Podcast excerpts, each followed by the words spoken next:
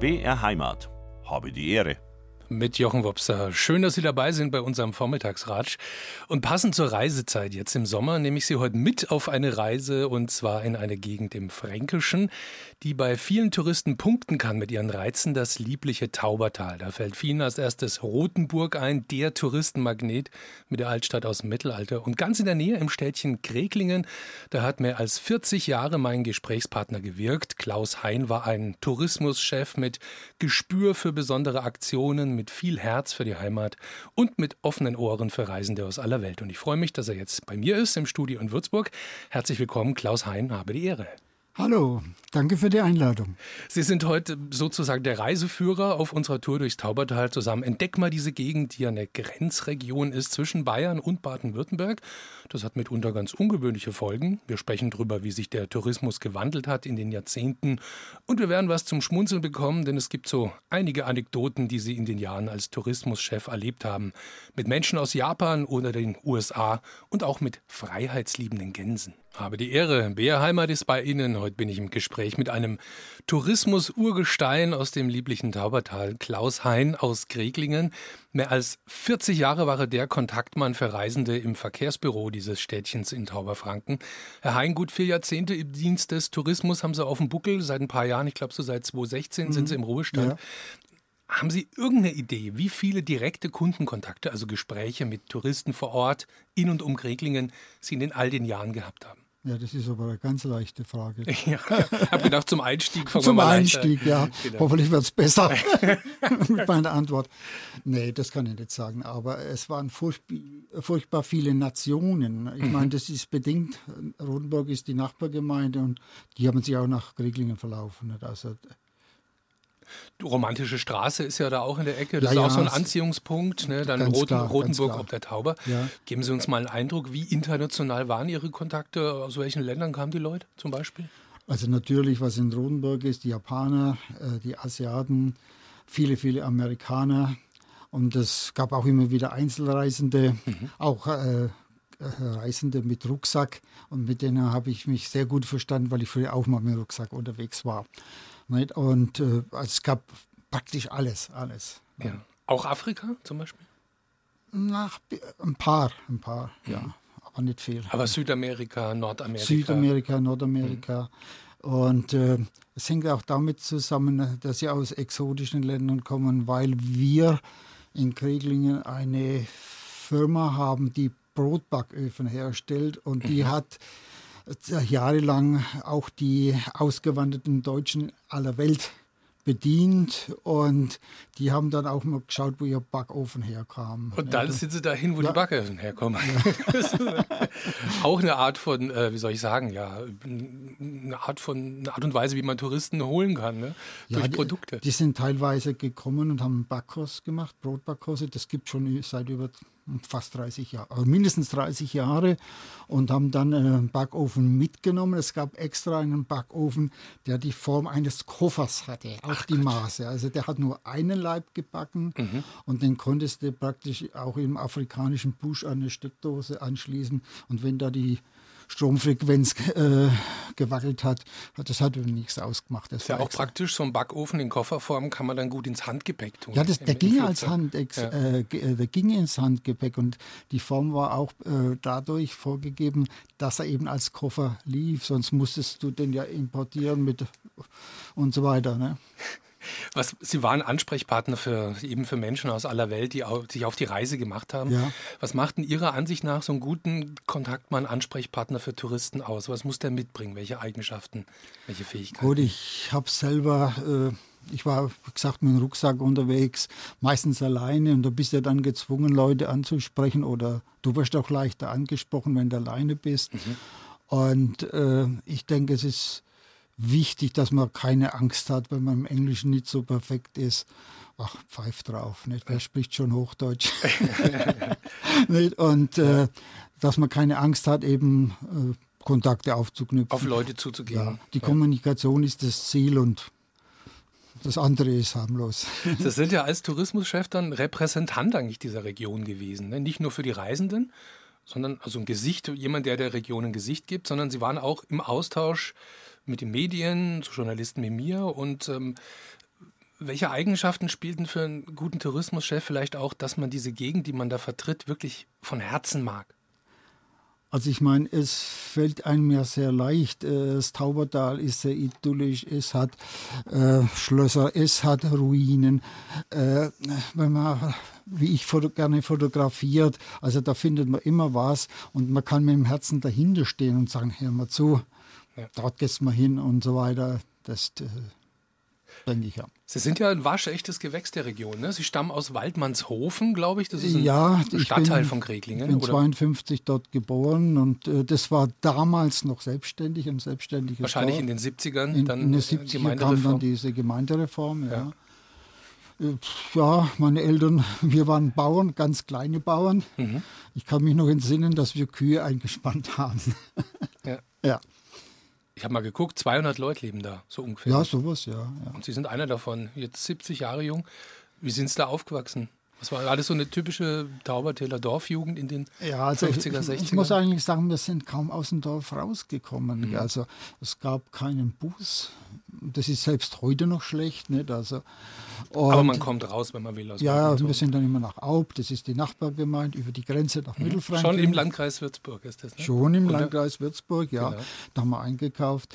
Ich denke, dass unsere Ecke da unten auch heute noch immer mehr, wenn man einkaufen geht, in Richtung, man geht in Richtung Würzburg Würzburg. Mhm. Die andere, äh, andere Teile vom, von der Gemeinde, die sind vielleicht nach Rodenburg und ein paar nach Bad Mergentheim, ja. Da sind wir schon so bei diesem Grenzcharakter, da werden wir nachher noch ja, ja, ausführlich ja. zu sprechen kommen. Eben Unterfranken, Tauberfranken, Mittelfranken, das trifft sich da. Ja, ja.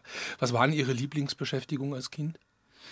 Also ich muss, wenn ich so zurückdenke, also ich musste ich ganz schon in der, auf dem kleinen Bauernhof mithelfen. Nicht? Mhm. Und so.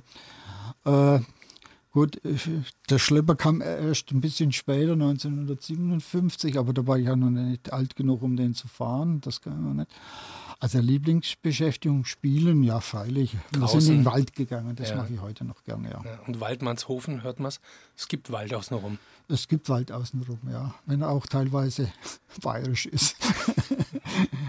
Aber so zum Reisen, weil Reisen ist ja Ihr Thema, Touristik, gab es da wahrscheinlich nicht also, so die Gelegenheit. Nein, ne? in dieser damaligen Zeit über, eigentlich überhaupt nicht. Also das, bis man mit dem Fahrrad ein bisschen raus konnte, ja, aber sonst war es eigentlich ziemlich eintönig, immer gleichförmig ablaufend, ja. Und man hat eben aber die Region gut kennengelernt, ne? Seine eigene das ist richtig, Gegend. ja. ja, Genau. Sie haben vorhin aber schon kurz anklingen lassen, Sie waren äh, doch gerne unterwegs, haben es dann sozusagen ein bisschen nachgeholt, sich touristisch ausgebildet. Sie waren mit dem Rucksack äh, unterwegs. Wann war das dann? Waren Sie da noch ein junger äh, Kerl? Äh, mit dem Rucksack, ich fangen wir mal andersrum an. Ich habe zuerst Landmaschinenmechaniker gelernt. Äh, mhm. da war ich dann fünf Jahre in dem Beruf. Und dann hatte ich die spinnende Idee, wenn ich es heute so zurückdenke, ich wollte Lokführer werden. Mhm. Also bei der ja, Deutschen Bahn anheuern. Ja, ich meine, ich habe dann angeheuert, äh, habe auch die Prüfung bestanden, damit ich äh, die Ausbildung äh, beginnen hätte können. Habe dann, man muss dann erst mal in die Werkstatt und um mal zu sehen, dass man ein bisschen da technisches Verständnis bekommt. Also diese Loks reparieren. Ja. Und ich habe dann halt gemerkt, hm, eine Organisation, ich sage es mal ganz deutlich, äh, wenn der Lokführer ge äh, gewesen, wenn die Prüfung bestanden hast, dann warst du praktisch auf Abruf. Du kamst nicht in den Plan rein. Das mhm. hat so lange gedauert und ich habe da mitgekriegt, dass manche Familien halb zerbrochen sind, wenn der Vater nicht weiß, dass er aber am Wochenende arbeiten muss. Es ist ja auch so, du kannst nicht mal ein Date ausmachen mit einer Freundin. Also mhm. das, das nicht. Und dann habe ich beschlossen, ich bleibe dort in der Werkstatt. War ich dann acht Jahre. Aber Sie waren da eben schon bei der Bahn, also bei der ja, Bahn ja, in der ja, Werkstatt. Ja, ja, ja. Mhm. Und bei der Bahn damals, das war ja die Zeit, wie hieß das, äh, wenn man, wo jeder mit so einem Ticket reisen Interrail. Interrail, ja. Interrail, also so, ein sowas, europaweites ja, genau. Bahnticket. Sowas gab es auch bei den Bedientesten für die Eisenbahn. Du musst einen Antrag stellen und dann hast du relativ günstig eine Fahrkarte gekriegt. Und das habe ich sehr viel genutzt. Wo waren, Sie, wo waren, Sie, dann mit der Bahn? Also angefangen, ich wollte mal übers, über den Polarkreis gehen, habe ich dann gemacht. Habe es dann auch nochmal wiederholt, weil die Bilder nichts geworden sind. So schön. Aber ich muss nochmal zum Polarkreis, das Foto ja. ist nichts geworden. Ja, ja. so ähnlich. Habe auch mal eine Wette verloren, musste einen Versuch besteigen. Mhm nicht? Habe ich auch gemacht, nicht? Und so bin ich halt durch die Gegend gefahren. Meistens allein. Ich habe keinen gefunden, der mit wollte, weil das war den Leuten alles, also die Arbeitskollegen viel, ja, da, wie macht man das mit der, Wohl, äh, mit der Unterkunft und, und Buchen? Da sage ich, das kriegen wir alles hin. Ich habe es hingekriegt, wenn ich auch allein war. Ja. Das sind ja dann schon, sind wir schon bei diesem Thema Reisen. Ich ja, mein, ja. Aber es muss ja dann irgendwie dieser, dieser Umschwung gekommen sein von der Werkstatt, äh, Dieselloks reparieren bei der Bahn ins Verkehrsbüro in Kreglingen.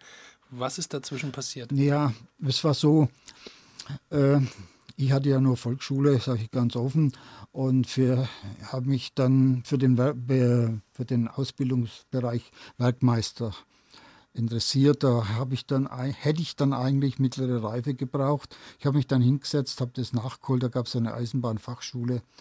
Und dann kam etwas, dass ich vielleicht die gesundheitliche Probleme hatte. Und dann hat, hat der Orthopäde zu mir gesagt, du musst dich operieren lassen. Das, ich habe dann vorsichtshalber gefragt, bin ich denn noch beamtentauglich für mhm. Werkmeister, wenn ich mich operieren lasse? Dann hat es geheißen, na selbstverständlich, ist doch gesundheitsverbessernd. Aber das Ergebnis war, dass ich dann eigentlich nicht mehr in die Laufbahn kam. Und dann habe ich irgendwann mal gesagt, jetzt reicht's. Umschulen. Umschulen, das mhm. wurde mir angeboten vom Arbeitsamt und das habe ich dann gemacht. Und dann sind sie irgendwie im Verkehrsamt gelandet und haben dann mehr als 40... Ich habe bei der Gemeinde umgeschult ja, der Gemeinde. und äh, konnte mich dann für den Bereich bewerben, während der Aus, äh, Umschulung noch. Und dann hat es geheißen, okay, schau, dass du die Prüfung machst und dann bin ich da gleich ins Verkehrsamt rein. Wann, können Sie sich noch an den ersten Moment oder an die ersten Momente erinnern, wo Sie so richtig Blut geleckt haben, dein Verkehrsamt in der neuen Arbeit und gemerkt haben, Mensch, das macht mir Spaß und da kann ich was bewirken? Sagen wir mal so, äh, am Anfang war das auch sehr neu und ich hatte einen Vorgänger, der hat den Tourismus da in einem Ort aufgebaut und ich konnte da sehr viel lernen. Habe dann auch gemerkt, dass manches viel schwieriger ist und dass manches auch gar nicht lösen kannst und so weiter. Aber ähm, wenn man dann äh, die, mit den Leuten gesprochen hat und die wieder froh waren und ich habe dann Leute getroffen, die sagen, ich war als Kind da. Na, sage ich ja, wieso denn als Kind? Ja, da gab es äh, nach, äh, während des Krieges diese Kinderlandverschickung. War touristisch später unheimlich bedeutend. Und die waren dann wieder glücklich und so weiter. Und dann habe ich gedacht, naja, wenn die strahlen und du mit den Leuten zu tun hast, dann darfst du auch zufrieden sein. Das Taubertal, das ist ein echter Grenzfall. Wer sich hier durchbewegt, das sind so rund 130 Kilometer vom Ursprung südlich von Rothenburg bis nach Wertheim. Da mündet die Tauber in den Main. Der überquert laufend Grenzen und so waren Sie, Klaus Hein, als langjähriger Tourismuschef von Kreglingen ja irgendwie auch so eine Art Grenzbeamter. In all den 40 Jahren Kreglingen selbst liegt im Main-Tauber-Kreis, ne, ist also baden-württembergisch. Ja. Und in direkter Nachbarschaft ändert sich das dann. Ähm, beschreiben Sie mal, welche Grenzen stoßen bei Ihnen in der, in der Ecke aneinander? Also fangen wir mal in Rodenburg an. Rodenburg ist Mittelfranken. Mhm. Bayern, Mittelfranken. Ja. ja, Stück runter kommt dann Württemberg, Kreglingen. Ein paar Meter weiter, wirklich nur ein paar Meter, wird es unterfränkisch. Röttingen? Röttingen zum Beispiel. Bekannt durch die Festspiele. Klingen, Röttingen, mhm. ja. Mhm. Weiter unten bei Weikersheim. Was wird es da? Also baden-württembergisch auf jeden Fall und vielleicht badisch? Nee, Würden, nee. württembergisch, württembergisch wieder. Ja, mhm. Und Bad Mergentheim wird es danach wird's badisch. Da ist es badisch, ja. ja. Aber es gibt eigentlich noch mehr Grenzen. Irgendwo die Grenze, wo man den Wein in Boxbeutel abfüllen darf, mhm. läuft da auch irgendwie Boxbeutelgrenze. durch. Boxbeutelgrenze. Mhm. Und dann vielleicht noch evangelisch und katholisch wechselt ja auch. Also das ist, da geht einiges. Da geht einiges. was, was Grenze betrifft, diese Grenzsituation, ähm, wie wirkt sich die möglicherweise aus auf die Menschen da im Taubertal? Trägt es dazu bei, dass man so ein besonderes Zugehörigkeitsgefühl entwickelt, zum Beispiel so nach dem Motto, also wir in Röttingen sind Unterfranken oder gibt es auch eher so eine gemeinsame Identität im Taubertal? Wie sehen Sie das? Ach, ich glaube, äh, die gemeinschaftliche Identität ist nicht so ausgeprägt. Also. Mhm. Aber ich muss sagen, die Unterschiede, dort wo Wein angebaut wird, die Leute sind viel aufgeschlossen, mhm. haben mehr Festle. Mhm. Also das, das, das merkst. Und äh, bei den anderen ist alles ein bisschen äh, Piano. Ne? Mhm. Tourismus als Ihr Thema, welche Auswirkungen hatten dieser Grenzcharakter auf den Tourismus? Ist das eine, sagen wir mal, eine Chance, die man, die kann man hervorheben in der Außendarstellung? Oder führt es vielleicht auch eher zu Problemen, weil es dann auch unterschiedliche Zuständigkeiten gibt und es ist schwieriger, so mit einer Stimme zu sprechen? Ja, beides ist fast richtig, aber ich sehe eigentlich die Chancen immer gerne zuerst. Es liegt Ihnen näher, ne? Ja, ja liegt mir sehr näher, sympathisch. Ja. Also, wenn man dann erzählen kann, so und so, wie verzwickt es ist und mhm. so weiter.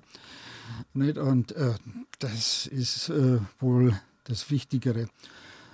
Ja, äh, Jetzt habe ich den Faden verloren. Ja, das passt schon so. Sie wollen wahrscheinlich über die Probleme nicht zu so sprechen, deswegen haben Sie meinen Faden verloren. Das ist ja auch in Ordnung. Ja. Ähm, aber es ist ja wirklich ein, ein Charakteristikum dieser Region, ne? ja, diese, diese Grenz, dieser mein... Grenzfall.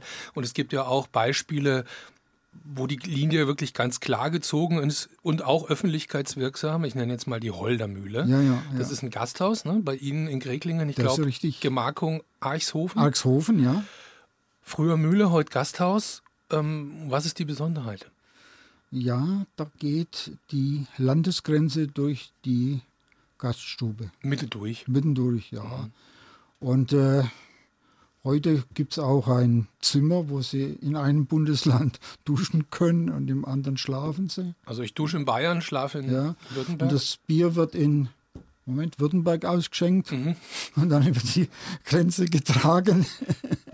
Das ist cool. Ja, das ist cool. Also das, ist, das ist ja auch was, was der, ähm, also was wirklich offensiv und auch, sagen wir mal, augenzwinkernd, diese schöne Mischung, die von der Holdermühle vermarktet wird, ne? Gasthaus auf der Grenze. Ganz genau. Ist, ist es so ein Beispiel für Sie als Tourismusexperten, wie man eigentlich so eine regionale Besonderheit ein wenig hervorlocken kann, um Aufmerksamkeit zu erzeugen? Also das mit der Grenze ist eigentlich rein zufällig passiert. Nicht? Also mhm. äh, die Mühle hatte einen Stall und der war, wurde irgendwie vor xx Jahren einfach mal so halb schwarz gebaut. Mhm. Aber er war plötzlich da und dann war die Tatsache geschaffen. Und ja, und der letzte Pächter, äh, der letzte Eigentümer, den ich sehr gut kenne, der hat gesagt, jetzt mache ich da was draus. Mhm. Und, äh, naja. Findige Idee.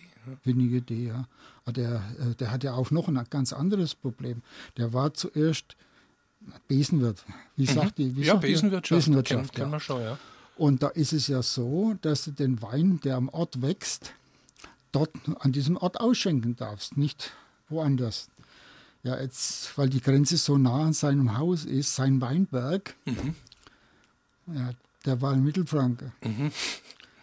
Und die Gaststätte hat einen Eingang in Württemberg. Das heißt, die Württemberger sind für, die, ja, für das Schankrecht da mhm. zuständig. So, jetzt darfst du ein. Und er hat, hatte ursprünglich nur eine, eben diese Besenlizenz. Und jetzt hat er dann nochmal Ärger gekriegt, hat er mir erzählt, er dürfe nicht den Wein in Flaschen oder so über die Grenze bringen. Weil er Wein aus Mittelfranken kommt und sein, sein ja, ja, Schankrecht also, sozusagen ja. württembergisch ist. Und dann hat er nachgedacht und ist äh, drauf gekommen und das hat auch gestimmt. Er hat immer, ich war ja selber öfter in der Kneipe drin, wenn er abends dann aufgemacht hat, dann hat er so ein kleines Fass Wein rübergetragen, das hat vorne einen Hahn gehabt mhm. und so weiter und hat dann ausgeschenkt.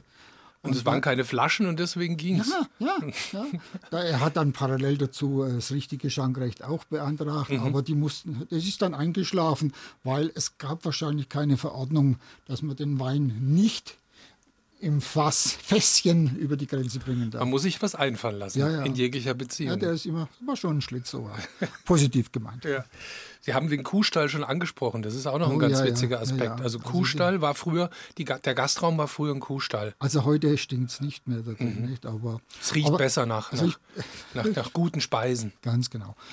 Äh, aber die äh, Tiere waren auch schon Grenzgänger. Nicht? Also, also gefressen haben sie in Württemberg. Nicht?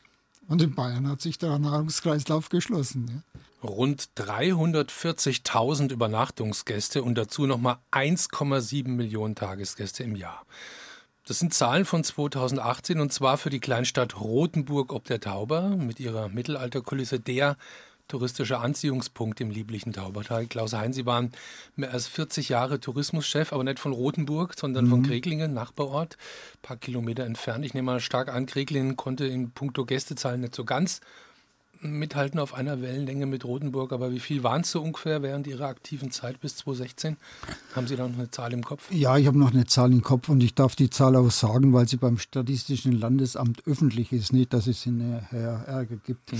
Also wir haben in Kreglingen so zwölf Betriebe, die nur melden müssen ab dem 9. oder 10. Bett und die haben 22 bereits wieder etwa 54.000 Übernachtungen gemeldet. Mhm. Und äh, man muss bedenken, dass die kleineren Ferienwohnungen überhaupt nicht erfasst sind. Der Durchreiseverkehr ist auch nicht erfasst. Also die, die vielleicht eine, eine, eine, Ferienwohnung haben in der Einliegerwohnung ja, oder nicht. privat. Und äh, da denke ich, also man kann da noch was dazu schlagen und äh, man darf nicht vergessen, dass wir keine 5000 Einwohner haben, alle mhm. in allen Stadtteilen zusammen. Nicht? Also ja. das ist äh, kann sich sehen lassen, würde ich ja. sagen. Ja. Luft nach oben gibt es immer. Luft nach oben. Aber wird schon ein bisschen was gemacht. Ähm, ja, welche ja. Rolle spielt denn die Nähe zu einem Touristenmagneten wie Rotenburg? Ist das jetzt eher, sagen wir mal, ein Fluch, Anführungszeichen, weil die Gäste halt nur Rotenburg sehen wollen? Oder ist es ein Segen? Die sind ja immerhin schon mal in der Nähe und man kann sie irgendwie nach Reglingen locken.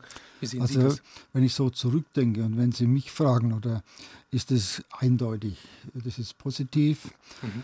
Aber es gibt auch andere Meinungen und ich denke jetzt gerade mal an, an Gemeinderat mit einem besonderen Wahlbeamten. Mhm. Und da hörte das nicht sehr gerne, wenn es heißt Kreglingen bei Rodenburg oder mhm. Nachbargemeinde, wir sind auch wer, wir, mhm. wir können doch selber auftreten und äh, naja, das ist eben diese Meinung darf wir haben. Ich meine, es ist ja auch was dran, aber Sie, Sie haben ja auch Ihr ganzes Herzblut da reingesteckt, zu sagen, ja, hallo, ja, wir ja. haben auch was zu bieten. Ne? Ja, klar. Aber die ich, Tatsache, dass da, ähm, keine Ahnung, zwei Millionen Tagesgäste sich rumtreiben in 20 Kilometer Nähe, ignorieren sollten wir es auch nicht. Nee, nee, das ist, äh, hm.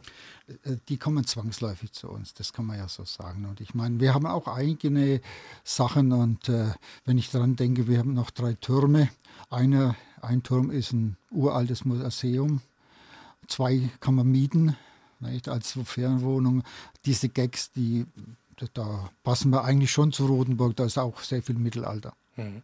Und ein Höhepunkt, der immer wieder auftaucht, wenn man sich ein bisschen über Kregling erkundigt, der ist auch wirklich beeindruckend, kann ich aus eigener Erfahrung sagen. Das ist die Herrgottskirche, ist ein bisschen außerhalb ne? vom ja, Hauptort, eine ehemalige Wallfahrtskirche mit einem Altar von Tilman Riemenschneider. Richtig, ja. Was bedeutet Ihnen dieser Ort, sagen wir mal aus touristischen Gesichtspunkten, aber auch persönlich? Touristisch ist, es natürlich ein Highlight, weil die äh, Experten sagen, das sei das Meisterwerk von Tilman Riemenschneider. Gut, da kann man anderer Meinung sein, andere Altäre sind auch schön.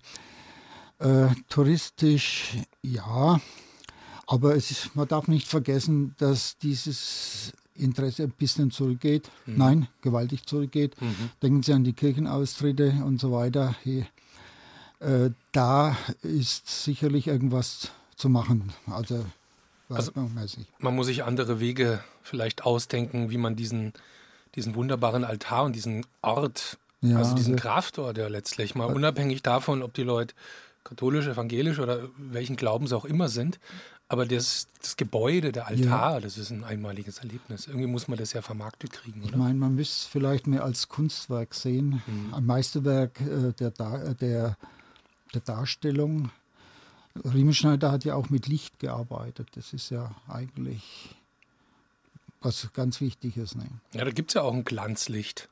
Um beim Thema zu bleiben, jedes Jahr, das ist das sogenannte Lichtwunder in der Herrgottskirche. Ich habe mal geguckt gestern auf der Internetseite der Kirchengemeinde an Maria Himmelfahrt. 15. August gibt es ja. eine, eine Lichtwunderandacht. Was hat es mit diesem Lichtwunder auf sich? Also, wenn man äh, die die kleine Kirche hat ein Fenster äh, nach Westen mhm. an einem Punkt, wo dann etwa um Mitte äh, August die Sonne so steht, dass sie durch das Fenster geht äh, und dann die Maria in dem Altar trifft und mhm. sie wie so ein Spotlight beleuchtet, mhm. so ein mittelalterliches. Jetzt werden Sie vielleicht sagen, ja, es gab doch irgendeine Kalenderreform mit diesen gregorianischen Papst oder so ähnlich, was weiß ich, wo sich alles um 10, 12 Tage verschoben hat. Ich kann dir nur sagen, die Gestirne ändern sich so langsam, dass das überhaupt keine Rolle spielt. Und wenn man jetzt, ich habe schon öfter da Diskussionen geführt, das kann nicht sein, das ist Zufall. Und man hat an, in diesem Zeitalter hat man eigentlich noch geglaubt, dass die Erde eine Scheibe ist und was weiß ich. Dem habe ich dann gesagt, er soll mal nachdenken. Die Kelten haben schon Bauten, Steinbauten dahin äh, errichtet, wo sie praktisch den Kalender wie in Stonehenge oder so die mussten schon mehr gewusst haben und so. Ja, lassen wir das. Aber das Lichtwunder ist zu erleben. Das ist das ja ist mal die, erleben, ja. Der, der, springende Mit, Punkt für uns heute, ja, und, äh, wenn wir da sind. Der eine sieht es halt nüchtern und sagt, mhm. Position, Sonne, Fenster, Maria, passt, ja. so ist es. Ne? Und der nächste sieht es halt als Wunder. Das, ist, das kommt ja, kam ja immer wieder. Es ist ja auf der, der Altar zeigt ja auf die Auferstehung Jesu und so weiter. Äh, Mariens, Entschuldigung. Und äh, da passt halt das zusammen. Beweisen kann man eigentlich da wenig, ob das Zufall ist. Aber ich könnte mir vorstellen, wenn ich bedenke, wie die Herrgottskirche damals schon besucht war von Pilgern, dass, die hatten teilweise neun Pfarrer und so weiter, die Abendmahl, äh, das Abendmahl gereicht haben. Mhm. Muss ich sagen, der Kollege damals war besser wie ich. Mhm.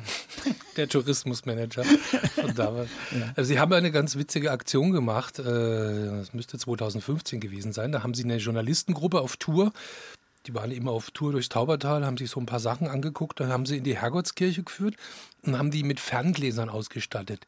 Die Ferngläser, ich habe das gestern mal nachgelesen in einem Zeitungsartikel, die haben sie zuvor bei Leuten in Kreglingen irgendwie aufgetrieben.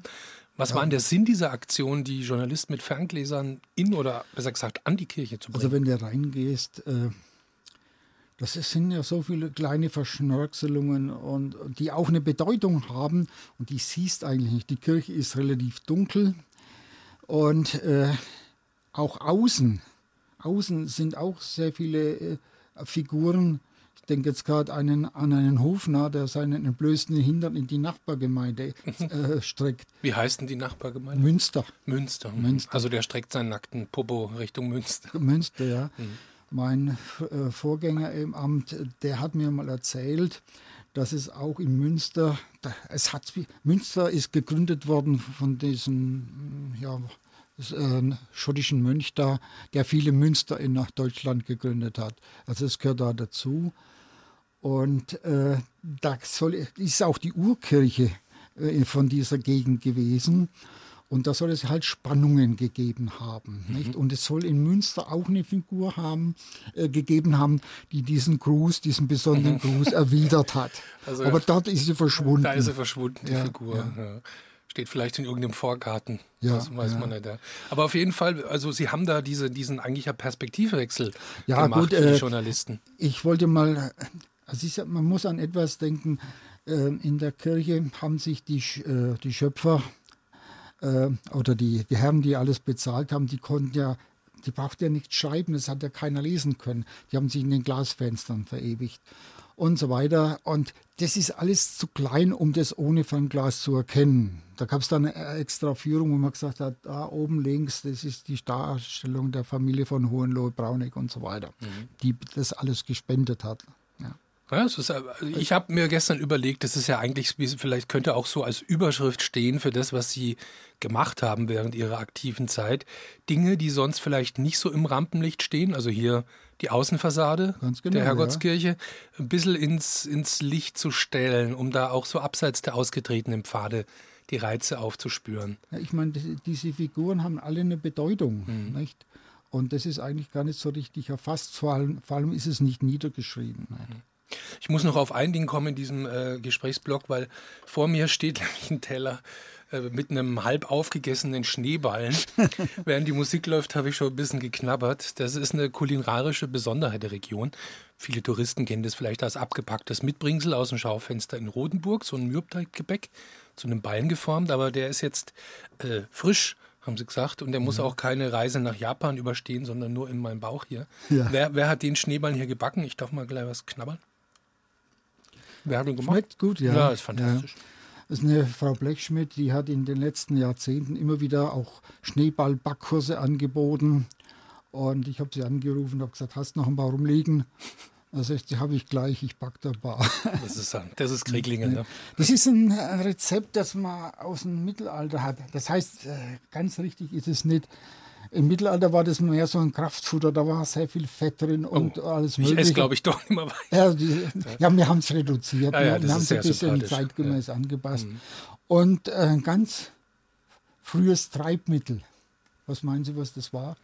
Was könnte es gewesen sein? Weiß nicht. Hefe gab es noch nicht. Hefe gab's. Schnaps. Oh, Schnaps. Ne? Also, Schnaps verdunstet, wenn man es erwärmt. Mhm. Und dann also es macht die Kunde, es ist Schnaps drin. Ich glaube, ich darf nicht mehr viel knabbern, aber ich, ich genehmige mir noch ein Stück. Ob Wellness, Wohnmobilboom oder sanfter Tourismus, die Reisebranche, die bringt immer wieder Trends hervor. Manche sind dann Strohfeuer, andere dauern ein bisschen länger, sind nachhaltig. Und es ist schon spannend zu sehen, wie so ein 4600 Einwohnerort wie Kreglingen reagiert auf solche Entwicklungen, um Menschen ranzulocken ins liebliche Taubertal. Und Klaus Hein, das halt bestenfalls nicht nur für ein paar Stunden oder eine Nacht, sondern für ein oder zwei Wochen aus ihrer ganzen Erfahrung als ehemaliger Tourismuschef. Inwiefern ist das so ein Aspekt, wie sich der Tourismus vielleicht verändert hat im Taubertal, dass es eben schwieriger geworden ist, die Leute länger in der Region zu halten und eben nicht nur für eine Nacht? Gut, äh, wir haben natürlich einen sehr guten Auslandsmarkt. Also ich meine, die ausländischen Mitbewerber sind sehr gut. Mhm. Äh, zuerst war das fast normal, dass, dass, zumindest auf Urlaubsbauernhöfen, dass die Leute drei Wochen geblieben mhm. sind. Das ist natürlich auch geschrumpft. Dann äh, war der Trend, dass es immer kürzer wurde und dann ging es wohl in die Richtung, dass man mehrfach im Jahr verreist. Mhm, aber kürzer, und dann aber an kürzer, verschiedene Orte. An oder? verschiedene Orte, mhm. kann ich auch verstehen, das ist klar. Und äh, ja, dann haben wir uns gedacht, also da kam sogar jemand auf mich zu und hat gesagt, Mensch, könnten wir das nicht probieren? Und er sagt, er will ein Heuhotel aufmachen. Um eben eine Besonderheit in der Region zu haben. Ganz genau. Und also Heuhotel, erklären Sie mal, das ist so kein 0815 Hotelzimmer, sondern ein bisschen geerdet. kein Vier-Sterne-Komfort, man, man pennt dann in einem ehemaligen Steier auf, auf einem Strohsack. Oder? Ja, also eigentlich meint man ja, dass sowas nur in Bayern stattfinden kann, aber die Ursprünge vom Heuhotel waren im Norden. Nicht? Mhm. Und wir hatten da, oder der, äh, später, der Herr, der es später gemacht hat, hat gesagt, er hat in Rüttingen was gehört, also Nachbargemeinde, die wollen da was bauen und, und das, er, er will das auch machen. Ja, waren wir ruhig und wir sind mal losgefahren. Wir haben, wollten uns ein Bild machen, sind, haben ein paar so Heuhotels angeschaut, haben gefragt, was gibt da. Wir haben sie eigentlich ausspioniert auf Deutsch gesagt.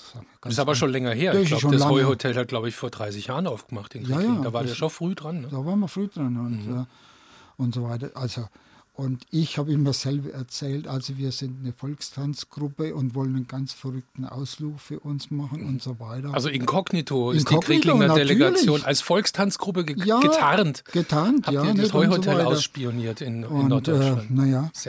Und dann kommen wir irgendwo hin und äh, kommen mit dem Eigentümer dort äh, gut ins Gespräch.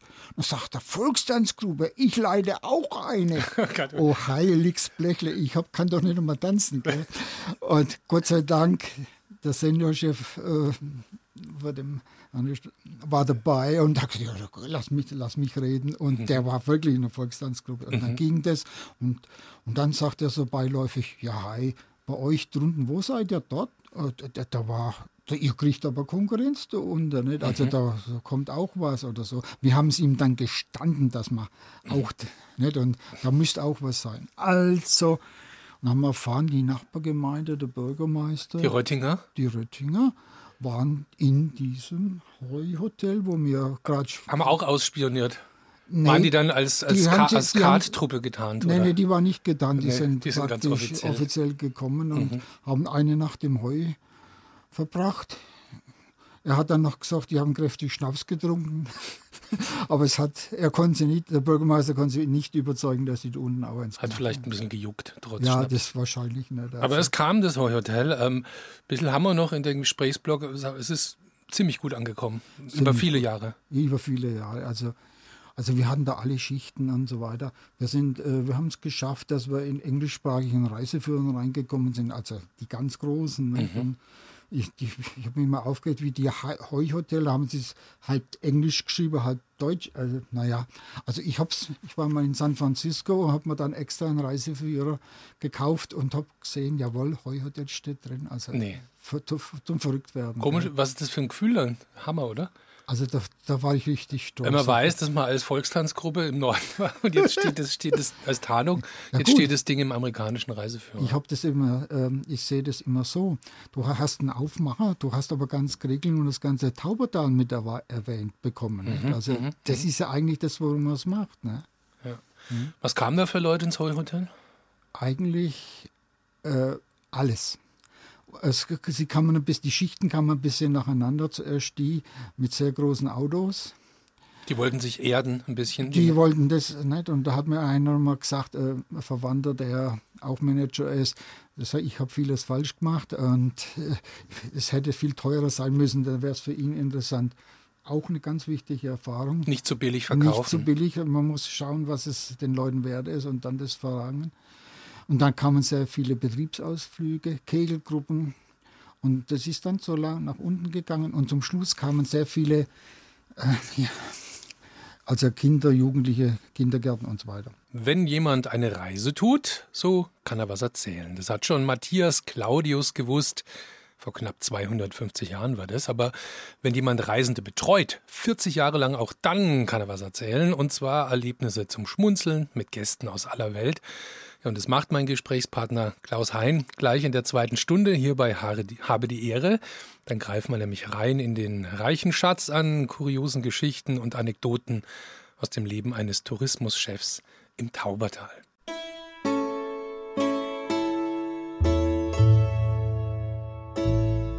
BR Heimat. Habe die Ehre. Was sind denn Sie für ein Urlaubstyp? Sind Sie jemand, der alles vorausplant, keine Sehenswürdigkeit verpassen will oder lassen Sie die Dinge gerne mal auf sich zukommen, nach dem Motto bloß kein Stress. Daneben und dazwischen gibt es natürlich noch viele andere Touristencharaktere und ich bin mir ziemlich sicher, dass Klaus Hein mit vielen schon zu tun gehabt hat in seiner aktiven Laufbahn als Tourismuschef von Kreglingen im Taubertal. Jetzt gleich lernen wir ein paar davon kennen. Einen besonders treuen Charakter zum Beispiel, eine Frau aus Japan, die seit 20 Jahren ihren Urlaub auf einem Kreglinger Bauernhof verbringt und wir erfahren, wie das eigentlich war, als Klaus Hein mal im Dienste des Tourismus ein Tauberteller Weihnachtsfest auf die Beine Beine stellen musste. Und zwar mitten im September. Um japanische Geschichten an der romantischen Straße geht es jetzt bei uns in Habe die Ehre, denn mit Gästen aus Japan hat Klaus Hein in seinem Berufsleben öfter mal zu tun gehabt, als Herz und Kopf des Verkehrsbüros im Tauberstädtchen Kreglingen. Herr Hein, waren denn die, die Leute aus Japan eine Konstante während ihrer ganzen Jahre oder hat sich das doch deutlich nach oben geschraubt seit ihren Anfängen Mitte der 70er? Ja, es ist. Äh einigermaßen konstant geblieben. Hm, die waren schon immer da. Die waren schon immer da und das kamen ein paar mehr und ein paar weniger. Und ja, es, manchmal wollten sie was Besonderes, manchmal nur eine Führung. Aber sie waren immer da, ja. Sind es angenehme Reisende, die Leute aus Japan? Oder kann man das gar nicht so über den Kamm Also es sind grundsätzlich sehr nette Leute und so weiter. Äh, ich muss halt sagen, äh, der Dolmetscher muss dabei sein, sonst mhm. wird es sehr schlimm. Nicht? Mhm. Also, Hände, Füße. Hände, Füße, ja, ja, mhm. Zeichensprache und so. Gab es da mal ähm, Verständigungsherausforderungen? Fällt Ihnen da eine Geschichte dazu ein? Ja, oder? mir fällt gerade was ein. Ich habe mal ein paar Japaner, die konnten überhaupt kein Englisch und haben mir dann, äh, ich habe dann irgendwie was gesehen, haben sie auf Prospekte gedeutet, Fahrrad, ach klar, die wollen ein Fahrrad mieten. Mhm. Ich habe das dann in die Wege geleitet, habe bei dem angerufen und habe gesagt, da kommen drei japanische Gäste, äh, die wollen ein Fahrrad, das habe ich gerade für die bestellt. Gucken mal raus, wenn du siehst und die stehen rum und wissen nicht, was sie machen, dann holst du sie rein und so. Gut. Dann nach einer Weile kamen die wieder, haben das Fahrrad geschoben. Mhm. Bin ich raus. Ja, ich habe es dann lang gebraucht ja, in Japan fährt man links. Jetzt wollten die wissen, müssen sie mit dem Fahrrad auf der mhm. rechten Seite fahren oder auf der linken. Ich habe dann ihr Fahrrad gepackt, die waren links gestanden, habe es auf mhm. die rechte Seite hinübergeschieben und gesagt, please go on. please go on. Und sie war. Sie und sie wurden nie, wieder gesehen. Ganz genau, sie wurden nie wieder gesehen. Scheint geklappt zu haben, ja. Äh, es scheint ja mal, ich habe das vorhin auch schon so ein bisschen angekündigt in der, in der, in der ähm, Auftakt, zum Auftakt der zweiten Sendestunde, Sie haben mir das mal verraten. Es gab wohl mal diese Episode, wo Sie für eine japanische Agentur Weihnachten gefeiert haben in Kreglingen. Allerdings war es eben nicht im Dezember, sondern im Spätsommer, drei Monate vorher. Wie, ist, es, wie ist es denn dazu gekommen? Das ist schon ganz, ganz, ganz lange her. Das dürfte ja wohl um die 30 Jahre sein. Und wir haben uns natürlich immer bemüht, äh, hier mit Presse zusammenzukommen und äh, haben das natürlich auch gern ange äh, angenommen. Ja, jetzt haben die aber ganz bestimmte Vorstellungen. Also Weihnachtsbaum schmücken, muss man einen Weihnachtsbaum besorgen. Ich habe den Förster angerufen und habe gesagt, ich brauche einen Weihnachtsbaum. Also es war September und da war eben ja, diese ja. Agentur aus Japan, die wollte da... Die wollen das jetzt haben. Mhm. Und Weihnachtsgans musste man, da haben wir gleich drei ge äh, gekauft, drei Gänse, mhm. weil eine musste fertig gebraten werden, damit sie die filmen konnten. Oder fotografieren war das bloß. Und äh, eine, wie man sie reintut und so weiter. Und Geschenke ja, wir haben dann luftleere äh, Weihnachtspapier besorgt und haben praktisch Kartons eingebunden, wo mhm. nichts drin war nicht, und so weiter. Ja, jetzt dann, die, die, der, dort wo wir es fotografiert haben, das war übrigens der, wo die bei der Volkstanzgruppe ist, der hat dann seine Volkstanzkleidung angezogen und so weiter. Und dann, ja, Kinder, Kinder müssen auch da sein plötzlich. Ja gut, da habe ich meinen Sohn geholt, war da drei, vier, fünf. Und gut, der hat da zeitlang mitgemacht und hat dann, der war immer enttäuscht, da hat er was aufgepackt. War nichts drin. War nichts drin. ja, gut. Äh, das kam dann wahrscheinlich nicht in der Fotoreportage, das enttäuschte Gesicht vom kleinen Hein. Also, und dann ging es weiter und dann sollten die plötzlich beten, weil ja das ein christliches Fest ist. Mhm. Äh, Mason und auch der war von der Familie einer, die waren dann so dort gestanden. Mit gefalteten Händen. Mit gefalteten Händen, gell, und, und irgendwann ist nicht das zu dumm war. Und, äh, und das sollte ja immer, äh, naja, das, das ist ewig lang gegangen. Und dann ist der Dolmetscher auf den Gedanken gekommen und hat gesagt, hör zu, wenn ihr wieder eine, äh, wenn ihr wieder betet, kriegt er fünf Gummibärchen. Pro Gebet fünf Gummibärchen. Ja. Und dann haben sie noch ein paar Runden gebetet mhm. für Gummibärchen. Haben Sie das Ergebnis von dieser, diesen ja, ungewöhnlichen Weihnachtsfest, sage ich mal, mal zu Gesicht bekommen? Ja, also ja, diese ja, Fotoreportage? Also da gab es äh, in Japan eine ganz teure Illustrierte und die wurde mir zugeschickt. Also das habe ich noch daheim. Mhm. Das ist von, äh, von Junior habe ich das aufgehoben. Da ist Sohn mal drin im japanischen Illustrierten ja. bietet. Aber die Gummibärchen sind nicht abgelichtet. Das war dann die das hat man hinter den Kulissen. Ja. Super. Ja, und wie war dann die Resonanz? Also hat man das irgendwie gespürt? Da kamen dann nee, mehr Menschen nee, aus das, Japan, das haben wir nicht gespürt. Also mhm. keine Anfragen. Aber es ist dann immer mehr Presse gekommen, mhm. also die dann gesagt haben, ja, ihr habt da was für die gemacht, äh, wir hätten denn äh, wie, auch was, könnte man das filmen? Ich kann mich entsinnen, das lief dann über die Stra äh, romantische Straße. Und Sie wissen ja auch, es kamen irgendwann mal diese HD-Kameras. Mhm, mhm, und, äh, also mit ähm, digitaler Qualität. Digitaler Qualität und hochauflösend. Ja. Und die waren ja am Anfang sehr teuer. Und da ging das über die romantische Straße. Und die haben gesagt, also wir würden gerne was filmen und das soll dann in den äh, großen äh, Kaufläden als äh, Endlosschleife laufen. Erstens mal romantische Straße ist eine Werbung, eine gute Werbung für mhm. uns. Mhm. Und naja, gut, habe ich gesagt, kriege ich mal hin und war am Sonntag. Äh, ja, dann äh, kam einer, der hat die Kamera dabei und da sage ich, sind Sie da Fotograf oder Kameramann? Nee, nee, ich bringe ihn bloß und muss bewachen. Hat er mir mal erzählt, was diese Prototyp-Kamera wert ist. Also, mhm. naja, gut. Dann kam dann von dieser einen speziellen Firma kamen ein paar Leute, die waren aber nur zum Fotografieren da, da also um fotografiert zu werden, nicht da. Mhm. Und dann kam irgendwie ein Kameramann und der Tonmann kam aus der anderen Ecke. Gut, und dann hat man da gefilmt und da denke ich, warum filmen die jetzt die, von oben die romantische Straße, unten an mit der Tauber? Äh, das, das, für mich war diese Szenerie schlecht. Also fand ich nicht gut. gut. Und dann schreit einer, ja, wir müssen, also haben sie, den, haben sie ein Seil geholt. Da denke ich, ja, das ist sehr vernünftig, binde den Kameramann an, weil hier geht es ja relativ steil nur noch. Mhm. Äh, Kameramann hat uns nicht anbundet, die Kamera. Also, die haben sie dann runtergelassen, oder? Nee, das, falls der so, stürzt, dass die also Kamera... Beim, beim Kameramann ist es wurscht, aber die Kamera muss gerettet werden. Sehr schön. Also ich sehe schon, Sie haben hier ein Fundes. Man könnte ja vielleicht ein kleines Büchle, eine Broschüre äh, rausbringen als ähm, Werbemaßnahme. Mein, meine Erlebnisse mit, mit Gästen aus aller Welt. Ja, ja. Was ich vorhin auch schon kurz angerissen habe, da gibt es eine Frau namens Miyago, die ja. kommt aus Kyoto, Kyoto ja. eine Millionenstadt in Japan. Ich habe mal nachgeguckt gestern, schlappe 9200 Kilometer liegen zwischen Kyoto und Kreglingen. Und die kommt seit 20 Jahren auf einen Kreglinger Bauernhof, macht immer bei derselben Bäuerin Urlaub. Wie haben die sich gefunden? Wie ist es dazu gekommen? Äh, ja, das war auch so eine Fotoagentur, die wollte über, ja, die wollte Brot backen. Und äh, ich habe vorhin schon mal gesagt, wir haben so ein, eine Firma, die auch den asiatischen Markt mit einem Brotbackofen bedient hat. Die Marke hieß oder der, der Typ hieß Typhoon, also ein fränkischer Typhoon für Asien. Mhm. Und da hat man dann Brot gebacken. Ich war auch dabei. Ja, da habe ich auch lernen müssen, dass die Brötchen in Japan nicht so knusprig sein dürfen wie hier, sondern das gilt schon als verbrannt.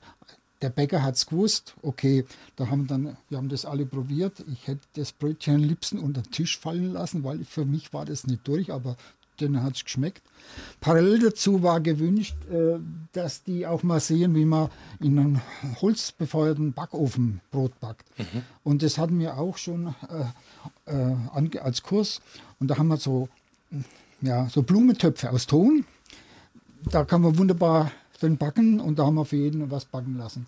Und das kam, die Töpfe haben sie mitgenommen, das Brot auch.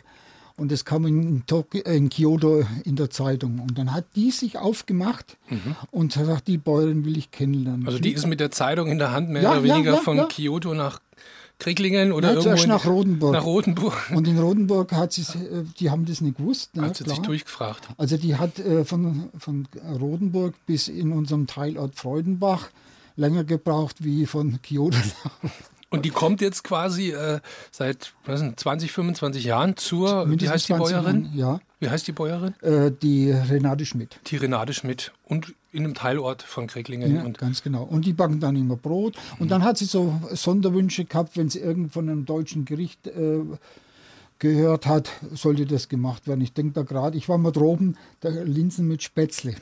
Die hat dann so einen Computer gehabt, wo sie Japanisch eingetippt hat und hat dann äh, kam es dann irgendwie halb Deutsch, halb Englisch raus. Ja, und dann habe ich zugeschaut.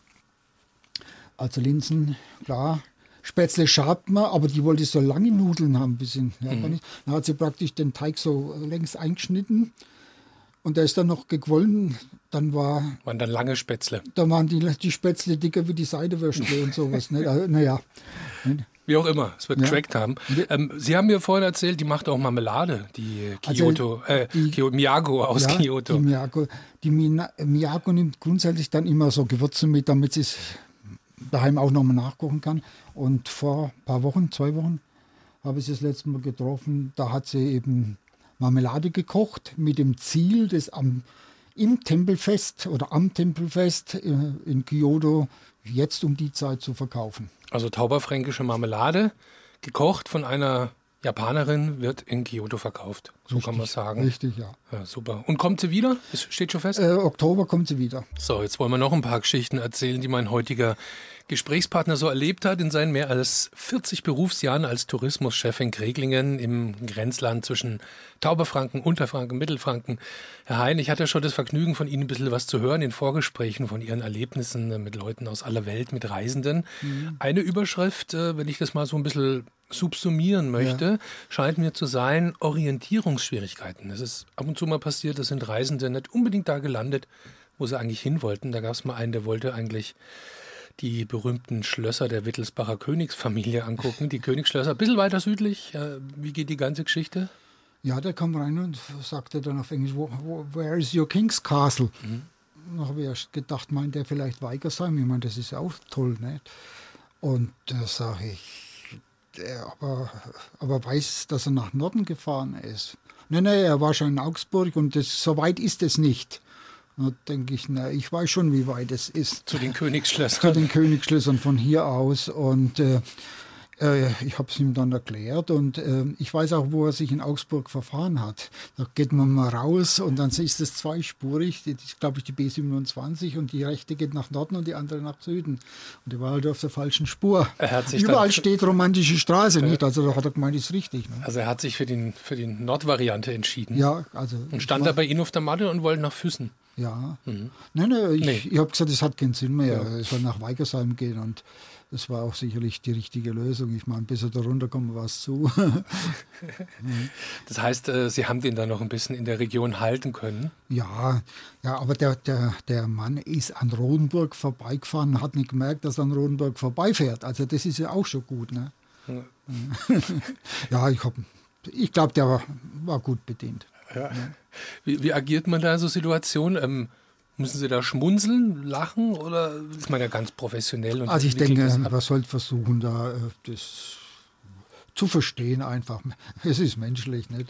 das stimmt. Ja. Also, ja. Hätte mir in einem anderen Land auch passieren können. Ohne, genau. ohne Navi. Ne? Ohne das, Navi, Das war ja dann wahrscheinlich eine Geschichte, die, ich weiß nicht, wie lange das her ist, aber. Das war eigentlich vor Navi. Ja, ne? Nein, und, und, das ist, das ist noch öfter vorgekommen, ja. Gab es mal welche, die wollten wohl, ähm, die haben ihre Unterkunft nicht gefunden im Taubertal. Das war auch, muss auch vor, ja, vor ja, ja, muss auch vor Navi gewesen sein.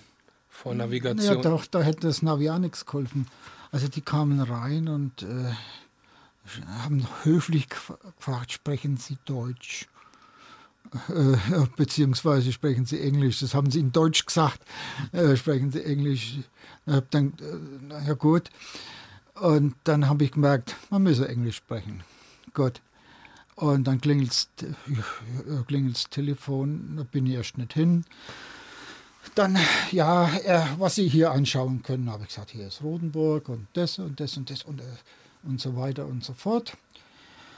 Und ja, dann klingelt wieder das Telefon und da hat er gemeint, ob ich nicht hin will, das könnte ja mein Chef sein. Er soll da, doch hast du recht. Also, dann habe ich da telefoniert und dann höre ich, wie der sagt, Mensch, der kann ja ganz gut Englisch, vielleicht kann er uns helfen, dass wir, äh, unseren Übernachtungsort zu finden. Nicht? Ich habe dann aufgelegt, habe gleich gesagt, ja, das können wir gleich machen. Also, dann hat er mir da was gebracht, Zettel kaum zu lesen. Dann habe ich gesagt, da ist irgendwas falsch. Also, wir haben jetzt fünf Postleitzahlen.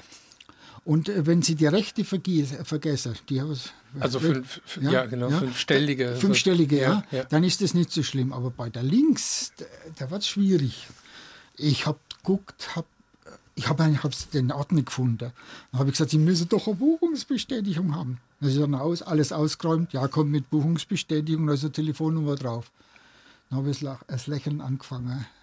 Nicht? 0043. Österreich. Mhm. habe ich dann auch gerufen. Ja, die Familie ist für 16 Uhr avisiert, hat er zu mir gesagt. Avisiert habe ich auch zum ersten Mal gehört.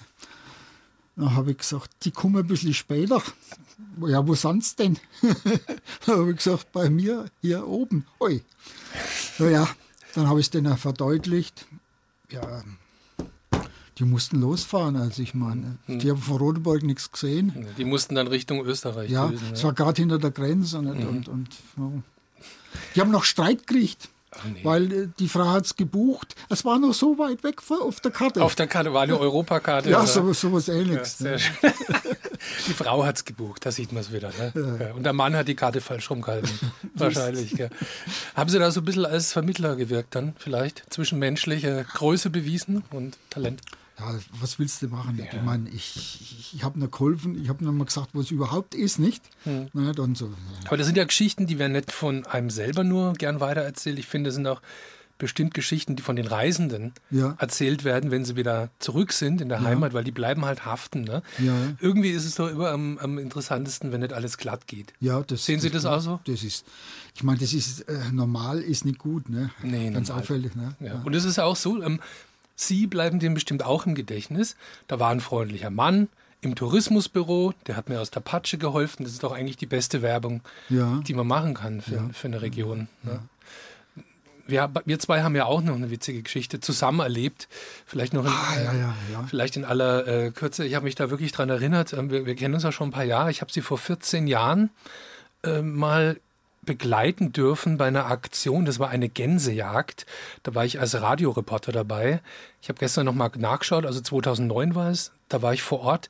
Da haben Sie und ein paar Mitstreiter in so einer richtigen Nacht- und Nebelaktion eine fränkische Landgans wieder eingefangen. Seltenes Exemplar. Ja, ja. Wie war die ausgebüxt? Wissen Sie die Geschichte noch? Ja, das war kurz vorm Pferdemarkt und ich, äh, wir haben immer beim Pferdemarkt nicht bloß die Pferde in den Mittelpunkt gestellt, sondern vom Kleintierzüchterverein immer was Originelles. Und da sind wir drauf gekommen, eine fränkische Landgans. Das ist schon was Besonderes, Das, oder? ja, ja, die gibt es gar nicht so oft. Da gab es einen Züchter. Und dann haben wir gesagt, ja, machen wir ein Bild. Wir haben auch gleich die größere Presse erwischt. Und äh, dann habe ich gesagt, ja, also ebenso von oben runter fotografieren. Wir gehen, äh, das gefällt mir nicht. Ich habe gesagt, wir gehen jetzt da rein, dass ein bisschen Landschaft drauf ist. Das Bild soll ja auch wirken, sagen wir es doch ganz offen. Und da sind wir dann hoch und es ging, also es ging steil bergab, die Gans war weiter oben, da haben wir sie so von oben, von unten nach oben, das und Landschaft drauf, so wollte ich es haben. Mhm. Und plötzlich rennt die auf den Fotografen zu. Die Gans. Die Gans, ja, Mhm. nicht? Und äh, fliegt praktisch über die Kamera los und weg. Also kommt nicht mehr zurück. Ja, genau so war es. Ja, genau. Und äh, also ich habe noch gefragt, kann die fliegen? Naja, hat er gesagt, früher waren sie mal flugfähig, nicht? Aber die äh, hat meint nicht. Aber sie konnte. Und da war die ganz weg. Und Sie haben dann uns vom BR angerufen. Das finde ich ja das Bemerkenswerte auch im Rückblick. Wir, wir fangen die Gans jetzt ein. Da steht eine Aktion bevor. Das war in, äh, wo war es denn noch? In, äh, Biber Ehrendom. Im Biber-Ehren am Tauberufer. Ja, ja. Genau, und da äh, war's, war wirklich nachts. Sie haben einen Ganter in einem Käfig gehabt als Lockvogel und wir haben uns dann an die Gans rangepirscht. Ja, aber man muss noch sagen, wir haben acht Tage versucht, sie überhaupt zu kriechen. Also, Nicht also, und dann haben, wurden wir fündig, hat sich sogar die Polizei gemeldet und gesagt, wir haben wahrscheinlich ihre Gans gefunden. ist sie geblitzt worden vielleicht? Nee. Dann habe ich gesagt, ja, ich habe aber jetzt schon eine Meldung, die haben sie auch gefunden. Also mehrere Gänse wurden irgendwie eingefangen, nichts, Ja, nichts also, ahnende und äh, unschuldige Gänse. Ja, die haben dann erst ein Fernrohr aufgebaut und konnten dann, äh, die kamen nicht so nah ran. Mit dem Fer- Fernrohr haben sie aufgebaut und konnten dann, auf, äh, die, die haben ja so einen Ring, nicht? Und den konnten sie praktisch lesen mit dem Fernrohr. Ja, das muss es sein. Und ja, dann hat man einen Ganter geholt und ne, hat den da in der Nähe hingestellt, damit sie nicht weiter fortgeht. Und nachts, wo sie dann gekommen sind, hatten wir auch gleich noch ein, so eine Art Netz. Weinbergnetz war das. Weinbergnetz da. Und äh, wir haben sie so eingekreist und dann haben wir sie praktisch gekriegt. Nicht? Also das war Gänsejagd, besonderer Art. Die Hauptreisezeit hat begonnen. In ein paar Tagen fangen auch die Sommerferien in Bayern an. Meine Kinder freuen sich schon ziemlich drauf. Und mit meinem Gesprächspartner Klaus Hein will ich jetzt mal drüber sprechen. Was macht es eigentlich mit uns, wenn wir uns auf die Reise machen? Irgendwohin in eine Region, in die Ferne, vielleicht auch gar nicht so weit weg, aber Herr Hein, so ein Tapetenwechsel auf Zeit, der verändert uns schon als Mensch, ne? auch wenn es ein Ja, kurz, kurzer Zweifel, Trip ja. ist. Wie sehen Sie das? Warum ist es gut, wenn wir uns ab und zu mal auf den Weg machen und die eigenen vier Wände hinter uns lassen? Also ich glaube, dass es halt auch äh, wichtig ist, dass man mal andere Kulturen sieht, dass man auch lernt, wir sind nicht so maßgebend, es gibt andere Wege nicht? und man, andere Blickrichtungen und so. Aber ich glaube, das trifft auch fürs Vermieten zu. Mir hat mal eine Vermieterin gesagt, ich bin früher gern gereist, aber ich kann nicht mehr. Und jetzt vermiete ich, und da kommt die Welt zu mir. Das ist Nicht? schön, ja. Nicht? Und äh, da habe ich öfter mal dran gedacht. Also, ich war jetzt privat mal in den USA, mein Bruder lebt dort und da kommt man auch ein bisschen tiefer rein wie ein normaler Tourist. Ja, es gibt viele andere Denkweisen und die sind alle berechtigt. Und Also so ein Zuwachs an Perspektive, den man da bekommt. ohne Zweifel, ja. Ohne Das- Zweifel. Und vielleicht auch an Toleranz. Hm. Ja, Weil man weiß, es gibt andere Lösungen. Meine muss nicht die, die unbedingt die richtige sein. Das denke ich, das prägt einen. Das wäre ja schön, wenn so, ein, so eine große Gießkanne voller Toleranz da wäre und man würde Ja. die einfach mal ausgießen. Genau, nicht? Ja. Und äh, Mhm. das ist. Dieses mit dem Vermieten, was die Frau gesagt hat, kommt mir gerade in den Sinn. Das ist ja eigentlich dann für Sie als langjähriger Tourismusmensch, Ja. ähm, über 40 Jahre, auch so der Idealfall. Ne? Ja. Dass die Einheimischen sich da nicht irgendwie sperren und "Mm, was soll denn das mit dem Tourismus, sondern dass sie auch diesen, diese Chance erkennen und auch spüren, ja. was da drin steckt, wenn die Leute, wenn die Welt zu ihnen kommt. Ja, klar, klar. Gut, man muss nicht vergessen, dass man den Tourismus macht, um auch Geld zu verdienen. Das ist richtig. Nicht? Weil äh, wer's mit, äh, wer das auch im Auge behält, der macht vieles dann richtiger. Mhm. Nicht? Ich meine, der passt sich an, wenn ich, äh, vor allem im Buchungsbereich oder so, Online-Buchungen und so, man erkennt es besser. Das ist auch schon wichtig, dass man, das, dass man den, den Faktor Geld nicht vergisst bei diesen Veränderungen, wo wir gerade drüber gesprochen haben, durchs Reisen, dass man vielleicht eine andere Perspektive, Blickrichtung auch kriegt ja. auf seine eigene Heimat, ne? auf seinen Alltag? Ja, freilich, natürlich. Ja. Ich, ich, äh, ich, war manchmal, ich war ja oft allein und wenn ich so überlege, ich war dann manchmal in einem Kloster, war ich mal, wollte übernachten dort, das wurde angeboten, hat aber dann doch nicht geklappt okay, aber ich habe dann mit dem Mönch geredet, diese Ruhe, die der ausgestrahlt hat, alles so locker. Ja, ja. Das sind Dinge, die nimmt man dann mit ja. in die Heimat. Und später ist es ja auch so, ähm, es kommt dann vieles wieder zurück. Also bei mir, ich hatte einen Gast, der sagt, letztes Jahr um die Zeit war ich in, ein, in Megaspelion. Das ist auf dem Peloponnes so ein kleines Kloster. Da war ich vor 40 Jahren mit dem Rucksack drucken. Und da ist mir wieder eingefallen, ja, da bist du auch hoch. Und dann kam eine alte, ältere Frau jammernd auf mich zu, auf, sagt mir was auf Französisch. Ich habe es nicht verstanden. Plötzlich steht ein älterer Herr neben mir, spricht fließend Hochdeutsch, besser wie ich, und sagt, der, die, sie will dir sagen, dass sie, ihr Mann gestorben ist und sie hat zwei Kinder und sie hat jetzt hier zwei Maultiere und sie möchte mich hochbringen und ich soll ihr was geben. Mhm. Also zu dem Kloster. Ja. Ach Gott, da bin ich, ein Maultier hat meinen Rucksack getragen, ich bin aufs zweite draufgeklettert, aber kein Sattel, sondern nur so ein Packsattel und ein Kissen unterm Hintern. Und gut, äh, furchtbar.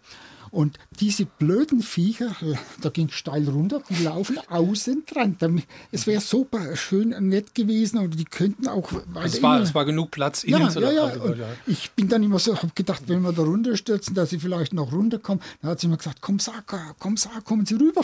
Hm. Gut, oben abgestiegen. Ich, konnte ja, ich hätte, hätte sie ja gleich bezahlt und so weiter. Habe ich aber nicht, äh, sparklich nicht hingekriegt. Da bin ich zum Mönch gekommen, äh, äh, dem habe ich es erzählt, der hat recht gelacht. Er hat gesagt, ich kann da nicht helfen auf Englisch, aber ich gebe da noch einen Schnaps. Wir haben eh Schnaps getrunken. Nicht? Also, und denke ich, ja, das sind diese. Das sind Erlebnisse, die, Erlebnisse, die begleiten dann. Ja, ja.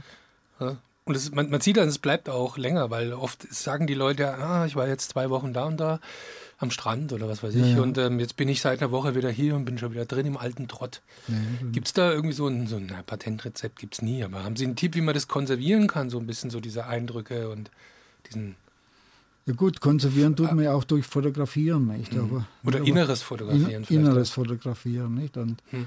ich meine, und ich glaube, wenn man nicht so viel, äh, so schnell rumreißt und sich so viel in sich reinstopft an, äh, äh an äh, Eindrücken, dann ist es auch besser, weil das, das Wenige kann man dann besser speichern. Mhm. Was meinen Sie jetzt, wie es jetzt in, in Rhodos ist, wenn die, wie die Leute geprägt werden? Die haben eine ganz andere Einsicht, wenn sie kommen, was, es, was den Klimawandel angeht. Ne? Ja. Wir haben ja schon einiges besprochen, um wieder ins Taubertal zurückzukehren, ja, genau. über diesen Aspekt mit Rhodos. Da ja, kommen wir vielleicht auch nochmal darauf zurück, weil das ist ganz aktuell. Aber haben Sie noch einen Expertentipp, wie man eine gute Zeit im Taubertal verbringt? Ja. Hm. Oder sagen wir so, wenn, wenn Sie nur einen Tipp loswerden könnten fürs liebliche Taubertal, für jemanden, der jetzt hier reinschmecken will, was also, würden Sie dem sagen? Also ich würde mal die romantische Straße, die ja ein Teil vom Taubertal ist, mit dazu nehmen und ich würde sagen, ein, man kann überall hinfahren, auch romantische Straße, und setzt sich für drei Tage fest, erkundigt diese Straße nach Süden, nach Norden und um den Ort rum, wo man ist. Es gibt immer ein Hinterland, was sehenswert ist. Und wenn, wenn man unterwegs sein will, machen Sie doch etwas. Nehmen Sie das 49-Euro-Ticket, fahren Sie nach Rodenburg ob der Tauber, fahren Sie das Taubertal durch bis Wertheim, dann kommen Sie auf den Maintalradweg In Würzburg könnten Sie wieder in, in den Zug einsteigen. Gut, hier müssen Sie übernachten, das ist zu viel dann. Oder Sie fahren das Taubertal von Rotenburg runter. Bei Greglingen gibt es eine Abbiegemöglichkeit auch ins Maintal, der Gaubahn-Radweg. Ein sehr schöner Weg, fast unbekannt, sehr eben. Auch da können Sie den Kreis etwas kleiner machen. Und dann haben Sie auch noch Würzburg dazu, ist auch erreichbar. Also man kann hier viel gestalten. Aber die Ehre, der Vormittagsratsch auf BR Heimat live aus Würzburg mit der letzten Runde für heute. Ich will noch ein bisschen nach vorne gucken, zusammen mit meinem Gesprächspartner Klaus Hein.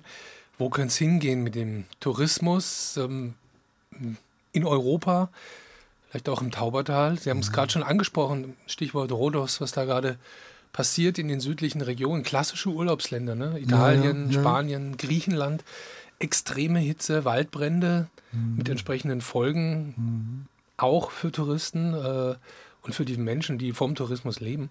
Ja. Ähm, was glauben Sie, Klimawandel, wie wird der in den nächsten Jahren, Jahrzehnten den Tourismus ja. verändern? Um, umkrempeln. Ich würde sagen, radikal verändern. Mhm. Es kommt ja noch ein Problem dazu, das Wasser. Tourismus heißt, dass man viel Wasser braucht. Also, und die Nahrungsmittel, die dort dann durch den Tourismus verzehrt werden, indirekt verzehrt werden, müssen ja auch bewässert werden. Alles wird schwieriger. Also es, es wird sich viel, viel gravierend ändern. Also ich rechne damit, dass der Inlandsmarkt viel, viel besser wird, stärker umkämpft wird. Äh, das wird schwierig, ja. Ich meine, wir haben ja gerade in Unterfranken jetzt. Ja, ja. Hier wir in der Ecke auch Trockenheitsprobleme, auch extreme Hitze. Ganz genau. Teilweise aber jetzt mal verglichen mit den Temperaturen, wie sie gerade in Griechenland, auf ja. den griechischen Inseln herrschen, sind wir doch noch eher gemäßigt. Ja. Sie sind ja jemand, der immer auch die Chancen sieht, haben ja, Sie vorhin klar. gesagt. Ja. Äh, gibt immer verschiedene Aspekte, Perspektiven, ja. aber ähm, steckt da eben auch eine Chance drin für die, äh, sagen wir mal, fürs Taubertal, da vielleicht zu profitieren. Man ja, kann es nicht so gegeneinander ja, aufwiegen, weil wenn es den einen besser geht, geht es da in dem ja. Fall den anderen vielleicht schlechter. Aber steckt da eine Chance drin für den Tourismus? Da steckt immer eine Chance drin, aber es wird auch einen Wettbewerb parallel dazu geben. Mhm. Also die, man wird um diese neuen Gäste, die nicht mehr ins, nach Süden gehen, sagen wir mal so, kämpfen. Oder ja. zu anderen Zeitpunkten. Zu, zu, anderen Zeitpunkten. Es kann sich auch so sein, dass, dass der Süden nicht mehr im Sommer so gefragt ist. Aber wo wollen die Eltern mit Kindern hin? Mhm. Davon abgesehen, ich möchte meine Kinder, oder wenn ich jetzt noch äh, Kinder in dem Alter hätte, nicht am Meer haben, wo die Sonne jetzt so runterknallt. Nicht? Also das wird ja auch immer kritischer. Ne? Um das Ganze noch so ein bisschen ja. positiv rauszukommen aus dieser wunderschönen Sendung mit Ihnen, aus diesen zwei Stunden. Wenn Sie mal zurückgucken auf diese vier Jahrzehnte als Tourismusmensch im, ja, ja. im Taubertal, äh, sind, sind, schon ein paar Jahre her, dass Sie da so richtig aktiv waren. 2016 haben Sie Abschied genommen, aber mehr als 40 Jahre. In welchen Gefühlen und Gedanken schauen Sie da zurück? Welche Überschrift könnte das äh, sozusagen auf den Punkt bringen, was Sie da alles erlebt haben in diesen vier Jahrzehnten? Also es war schön, dass es sich verändert hat, weil das war, hat es immer spannend gemacht.